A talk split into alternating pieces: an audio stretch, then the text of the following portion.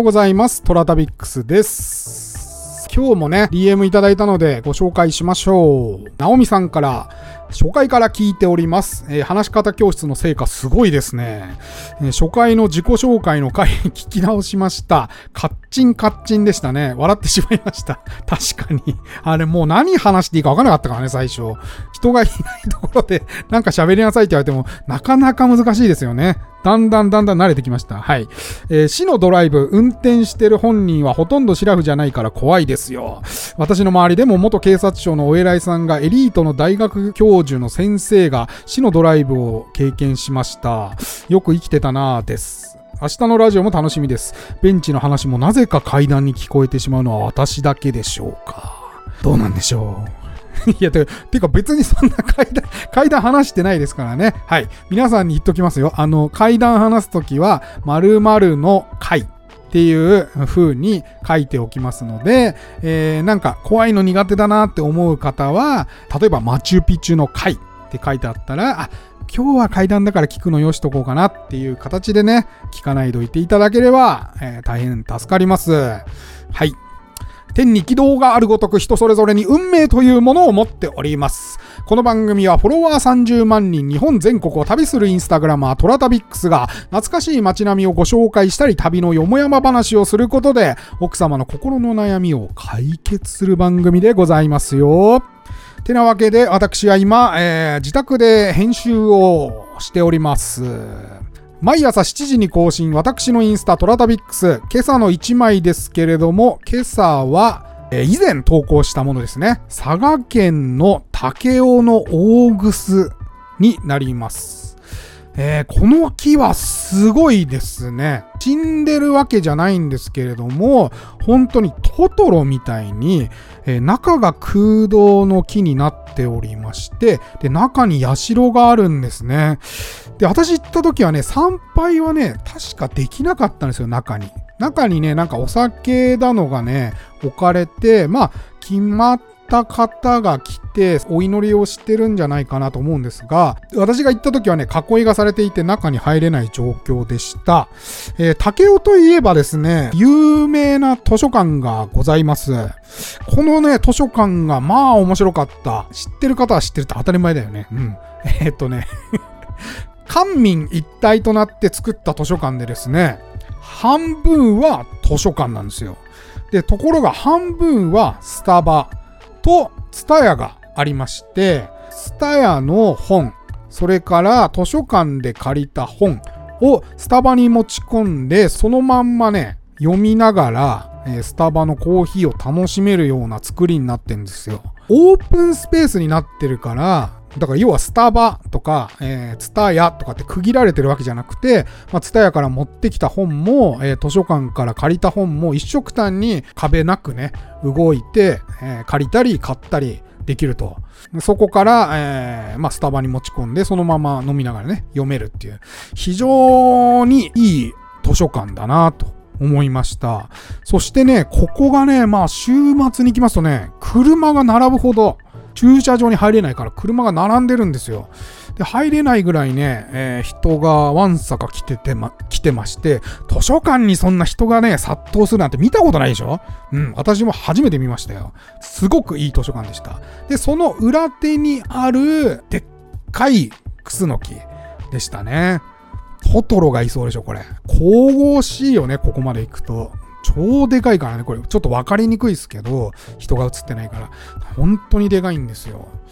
で、屋久島にもね、ウィルソン株っていう、まあ、中に入れるでっかい株がありまして、中から見るとね、ハート型に見えるなんていう、そういう、株もございますが、まあ、それと同じぐらいの、まあ、大きさじゃないかな。非常にでかい、えー竹雄の大楠でございます。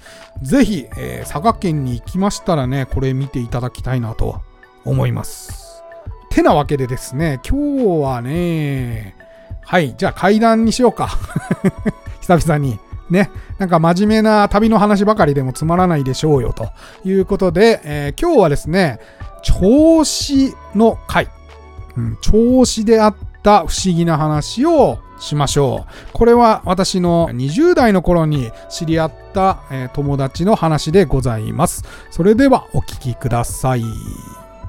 今日は皆さんお待ちかね、階段シリーズでございますよ。全然夏になってないのにね。うん、今日は千葉県の銚子 A ルート B ルートどっちにするっていう話なんですけど私ねあの大学を卒業してからずっとバイトしてたんですよフリーターで卒業したっての年ぐらいに吉祥寺でバイトをしてた時にそのバイト先にいた伊藤ちゃんっていうまあ女の子から聞いた話です。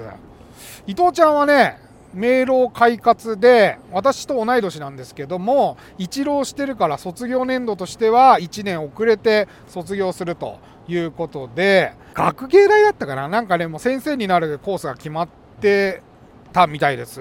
とんかつ屋さんでバイトしたんですけど、そのカツ屋さんの連中でつるんで、誰かん家に集まって、まあ、怖い話とかしたり、人生について語り合ったりね、ってなことをしてたんですが、そんな伊藤ちゃんはですね、勘がすごい鋭い子で、なんつうかそう、まあ見ちゃうんだよね。ガチのやつを見ちゃうらしいんですよ。全然そんな感じしないんだけどね。いるじゃない？その、なんか見るから 見るからに不思議少女でお化けを見ますみたいなこと普通に生活してるんだけどなんか別にネガティブな思考とかもないんだけど私見えるんですよねはみたいな人っているじゃないですか。で伊藤ちゃんは今の後者のパターンで迷路快活うん、みんなと仲良くするけどなんかそういうのが普通に見えるみたいなははーって感じなのよ。でそんな伊藤ちゃんでもめちゃくちゃ怖かった体験があるっていうんでそれを聞かせてもらいました。伊藤ちゃんはね千葉県の銚子の出身でございまして中学の時代に塾に通ってたわけです。で、この塾がですね、すんごいスパルタで、居残りシステムっていうのがあったんですよ。要するに、できない子が残されるんですよ。で、できるまで帰れないみたいなシステムで、8時に塾は終わるんですけど、そっからね、できたやつ順にバーッと帰ってくんですよ。するとね、最後の方はできなかったやつが、まあ、どんどんどんどん残ってって最後1人で、まあ、夜帰んなきゃいけないみたいなシステムだったらしくて。で伊藤ちゃんはね頭いいからねいつもね残されないように誰かと必ず帰るようにしてたんですよ、理由が2つ伊藤ちゃんは家に帰るルートがありました。A ルートと B ルート。A ルートはめちゃくちゃ遠い。すごい遠回りなんだけどまあ明るい道で怖くない。B ルートこちらが最短で家に行ける。ところがですね途中に長いストレートの坂がありましてで坂を登っていくってと右側に木立に囲まれた古い社があるんですよ。でそこがよく心霊スポットと呼ばれていて何かを見たっていう人がねよくいるわけですよ。なんか首吊りのしてるおじさんを見たとかさ髪の長い女の人を見たとかさなんかそういう話が絶えないビールと。でこれはね地元の人も夜はあまり通りたくない道なんですね。でましてや伊藤ちゃんはね勘が鋭いですからもうそんなところは絶対通りたくないわけ。もうやだやだやだやだやだ。っていうわけで伊藤ちゃんは早めにその8時になったら早めに終わらせて長い道の A ルートを友達と一緒に帰るようにしてたんですねところがですよ冬の寒い日にね体調が悪かったんだな宿題を忘れてしまったんですよもう先生に怒られましてお前残ってやれみたいな話になって残されたわけですよみんな早く帰りたいからさ、カリカリカリカリカリカリっつってね、こう8時以降はさ、ペンの音だけが響くわけです、教室に。カリカリカリカリカリカリパン。はい、終わりました、先生。はい、はいよ、帰って。はいはいはい、カリカリカリカリ。はいはい、私も終わりました、先生。はい、いいよ、帰って。これがね、どんどんどんどん焦るわけ。全然終わらないから、自分のが。で、とうとう伊藤ちゃんね、塾で1人になっちゃったのね。伊藤ちゃんちはね、めちゃくちゃ厳しかったから、もう遅く帰ってきたらもう、ね、怒鳴られるわけ、親父に。どいつさんだお前っつって。で、時刻はってと、もう9時近いわけよ。一応9時までには帰ってることっていうのが門限としてありましたからいやーこれはもうやばいということで伊藤ちゃんは禁断の B ルートを選ぶことになってしまいます。やっと終わりまして先生に「あ伊藤お前ちゃんと今度焦んなよ宿題」って言われまして「はい」と答えましてパーッともう荷物をまとめてさーっともう自転車に乗ってもう今日はやむを得ないと幽霊よりも親父の方が怖いということで B ルートを選択します。もう嫌なわけ。ピシャーっとこう立ちこぎでずっとね走っていったらまあそのね気持ちの悪い長いストレートの坂が見えてくるわけでございます。右側にうっそうとした木々が立っておりまして、うん、左側は住宅街。でも何の電気もない明かりもない昔あったじゃない前前の方にモーターがついてさキュイーンって落としてさ走ってる間だけ電気つくさ明かりがあったじゃん。今はそんなのないけどさダイナモで光る自転車のね明かりをつけとったわけですよ。で坂に差し掛かりましてもう立ちこぎでねはぁはぁはぁはぁつってこう右左右左っつってこうね坂を上がっていくわけです。伊藤ちゃんはってえとねもう右側は全然見れないわけよ。怖いから。真っ暗な森の中から誰か見てるんじゃないかとか木立の間からね誰かが顔を覗かせてるんじゃないかみたいなことを想像すると矢も盾もいられなくなってねもうああもう怖い怖い怖い怖い怖い怖いと思ってガーッともうね半分目をつぶりながら右側を見ないようにしながらね思いっきり右左右左右左っつってねこう漕いでったわけ。するってえとね坂のちょうど中盤に差し掛かったぐらいに森の入り口があるわけでございますよ。そこの前に差し掛かってあもうここを過ぎればもう何もないからと思ってもうあと上がるだけだと思って右左右左キーコキーコキーコドン。ん？急に自転車が進まない。進まないというよりも何か重いと思ってうっすら目を開けていた伊藤ちゃんはパッと目開けちゃったんですよ。するとね荷台がありますよね後ろに。後ろの荷台が重いんですよ。えええって思ったか思わないかぐらいにねもうツーッとこのね背中に冷たい汗が流れるんですよ。ちょうど背中の部分に空気が当たってるんですね。誰かが呼吸してるんです。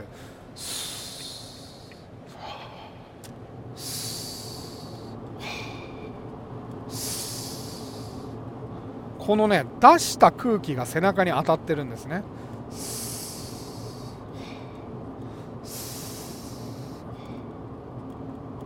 誰かいる。後ろに誰かいる。もう見れないですよね。足元に目を向けるとですね荷台の脇から細くて白い足がね荷台から伸びてるのが見えちゃったんですよ。でそれはね短パンを履いていて細くて白い足で膝の下ぐらいまで白い靴下を履いていて上履きのようなものを履いている足2本がですね荷台の方からニョキッと出ているのを見てしまったんですね伊藤ちゃんは。うわ考えてみればね後ろの呼吸の位置が低い。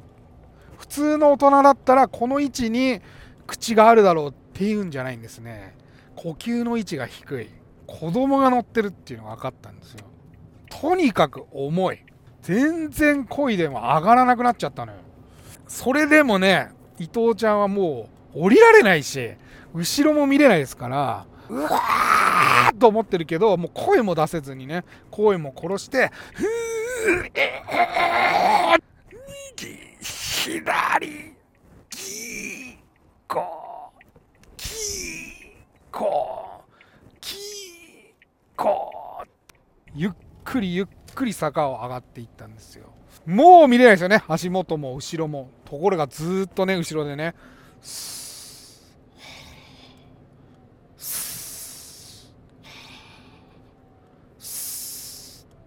背中に空気が当たってるわけ。左。右。左。右。左。っていう感じで伊藤ちゃんは坂を上がっていきましてちょうど坂の頂点ぐらいに差し掛かるぐらいで 子供の声を聞いてうわーって叫んで家までもう後ろは見ずに立ちこぎでねバーッと駆け出しまして自転車をもうバーンと放り出して家にガラガラガラガラお母さんお父さんとこう駆け込むわけですが戻ってみると誰もいなかったというわけでございます。今でもその坂はあるらしいですよ。私はあの詳しい場所は聞かなかったですけどというわけで銚子の会のお話でございました。銚子僕行ったこと写真撮りに行ったことあるけどすごい想像しちゃいますよね。銚子ってね結構駅から勾配があるんですよ。海辺に降りてく時に。あの坂かなとかねこういろいろ想像しながらね歩いちゃいました。そうですまあそう楽しいよね、うん、なんか私本人じゃないからこんなこと勝手なこと言えるけどさ。うん。というわけでお時間来ましたので今日はここまで。えー、トラタビックスは皆様からの怪談話もお待ちしておりますよ。オーディのお便り機能からいただいても結構でございますし、私のインスタアカウント、toratabix、トラタビックスにお便りいただいても結構でございますよ。それではお気をつけて。